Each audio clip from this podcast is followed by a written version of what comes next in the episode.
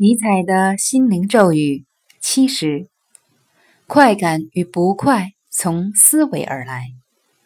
人们总以为快感与不快是外界给予自己的，然而，他们其实是从自己的思维中产生的。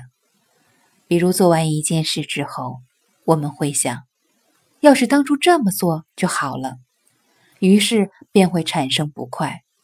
反之，要是觉得……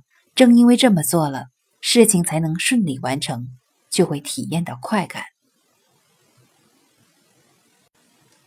我们认为自己可以选择两种做法中的一种，所以才会有这种想法。也就是说，这种思维模式的前提是我们总有二选一的理由。要是没有选择的自由，面对现状，我们是断然无法感受到快感。或不快的。